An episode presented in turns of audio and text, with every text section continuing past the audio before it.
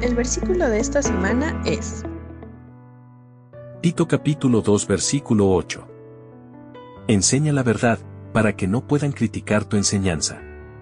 Entonces los que se nos oponen quedarán avergonzados y no tendrán nada malo que decir de nosotros.